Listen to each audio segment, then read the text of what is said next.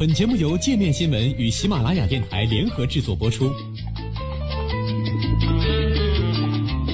界面新闻五百位 CEO 推荐的原创商业头条，天下商业盛宴尽在界面新闻。更多商业资讯，请关注界面新闻 APP。一个多月跌去百分之三十，国际油市到底发生了什么？虽然美国原油库存意外增加，但国际油价从十一月二十一号还是从数月来的低点实现反弹。纽约商交所明年一月交割的轻质低硫原油期货上涨百分之二点二，至每桶五十四点六三美元；布伦特原油期货上涨百分之一点五，至每桶六十三点四八美元。此前，美国能源情报署公布，截至十一月十六号的一周，美国原油库存大幅增加四百九十万桶，分析师预期为增加一百九十万桶。有分析师称，近期的这轮抛售有些夸张。瑞银首席投资办公室大宗商品分析师斯托洛夫认为，市场反应过度，原油被超卖了。到目前为止，需求依然很健康，也在增长，而且没有看到大家担心的放缓迹象。不过，在休斯顿埃欧恩能源集团顾问库珀看来，原油市场已经遭到了严重破坏，此次油价反弹不过是死猫跳。市场上的负面情绪或将推动油价继续走低。近期原油市场的大跌让几乎所有人都猝不及防，短短数周内，油价就从四年高点彻底跌入熊市，相比十月初的价格重挫近百分之三十。市场的剧烈波动甚至让人回想起了二零一四年九月开始的油价断崖式下跌。美国总统特朗普将这轮油价下跌归功于沙特。他在推特上写道：“油价降了，太好了！对美国和全世界而言，这就像大规模的减税，享受吧！感谢沙特。但是，让我们把价格再降一些。”在刚增产几个月后，由于担心重新出现供给过剩，欧佩克正在讨论减产事宜。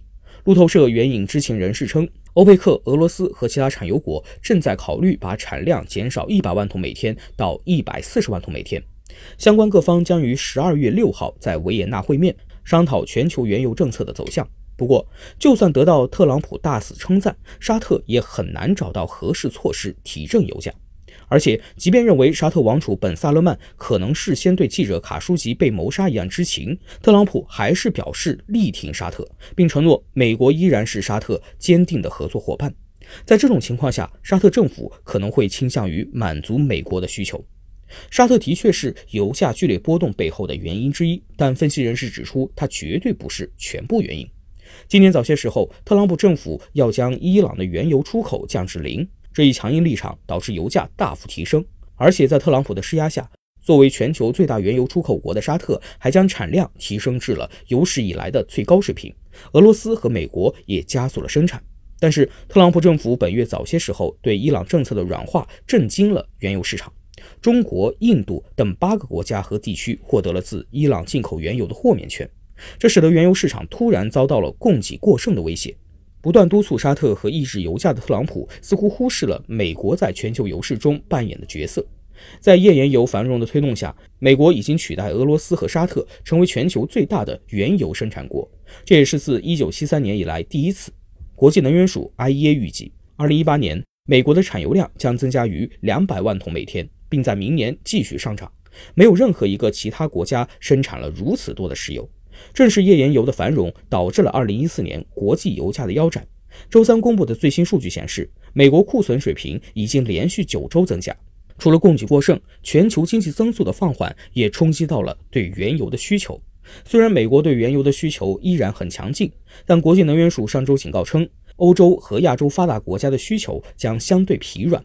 该机构还指出，由于价格上涨、本币贬值和经济活动退化等原因，印度、巴西和阿根廷的原油需求也将下降。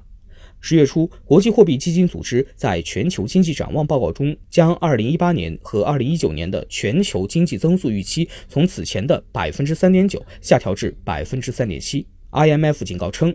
全球多方贸易摩擦将在今年对全球经济增长造成打击，负面影响还将持续至二零一九年。这对油市来说也绝对不是个好消息。危机之时，所有资产都是相互关联的。华尔街的抛售情绪也影响到了原油市场。周二油价暴跌近百分之七的时候，道琼斯指数也下挫了五百五十二点。能源情报监测机构 Genscape 的原油常务董事塞格雷表示，原油交易员已被负面消息淹没。股市的全面抛售引发了外界对经济可能放缓的担忧，这会降低人们对原油产品的需求。